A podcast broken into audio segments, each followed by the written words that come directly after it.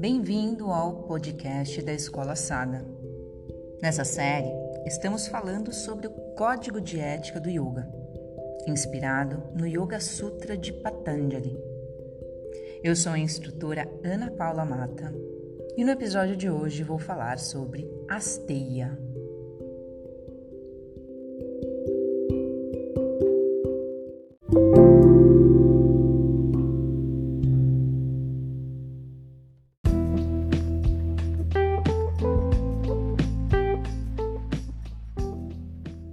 A terceira norma ética do yoga é asteia, que em sânscrito significa não roubar.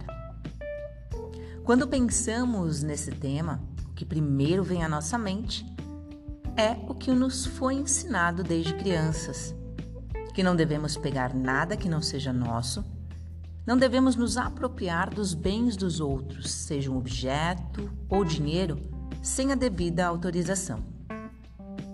Isso nós já sabemos, não é mesmo? Porém, existem outros aspectos que devem ser levados em conta. O roubar em uma lente mais atenta pode estar relacionado a muitas outras coisas. Vou expor alguns exemplos para entendermos tudo isso. Nosso dia a dia costuma ser intenso, corrido, o que faz com que muitas vezes precisemos alterar compromissos. Mas lembre-se que, quando marcamos algo com uma pessoa, ela se prepara e reserva um tempo para estar com você. Desmarcar uma ou duas vezes por imprevistos é normal, mas quando isso se repete, perdemos a confiança daquela pessoa e estamos, sim, roubando o tempo dela. Você é uma pessoa pontual ou costuma estar sempre atrasada.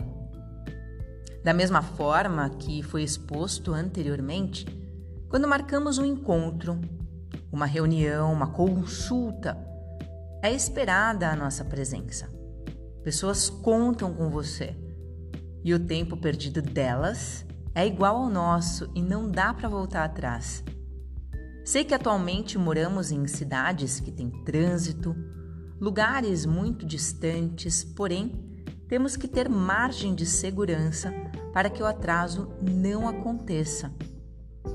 Hoje existem aplicativos que podem nos auxiliar a ver distâncias e que nos recordam de compromissos. Logo, isso não pode ser uma desculpa. Existem pessoas que também se apropriam de ideias, o que pode parecer abstrato, já que não é palpável. Porém, o idealizador teve um propósito e dedicou tempo para chegar àquele resultado. Logo, é necessário o bom senso para você não se apropriar da ideia do outro.